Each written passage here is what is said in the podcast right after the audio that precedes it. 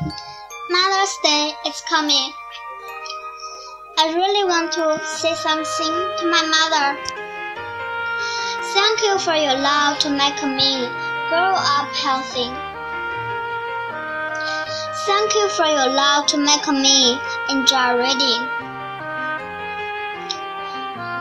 Thank you for your love to make me so happy. What I want to say I love you.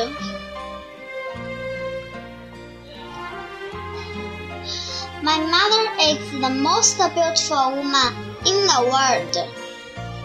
All mothers are great. Mother's love is warm because she gave all the love to babies. My mother takes good care of me feels happy when I grow up happy day by day. Mother's love just like a circle.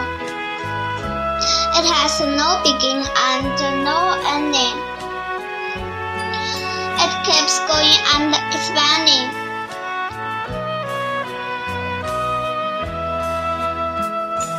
If you love the sun, let you love your mother, because there is not a ring of sunshine.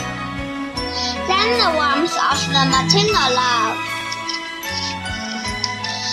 If you love wind, let you love your mother, because there is no more than gentle beating gentle motherly love. Please you love your mother, because the world the motherly love anything, tenacity, great, unhasn't. Mom, my mother is the most important person in my family. I love my mother and I wish that she will be happy and healthy for.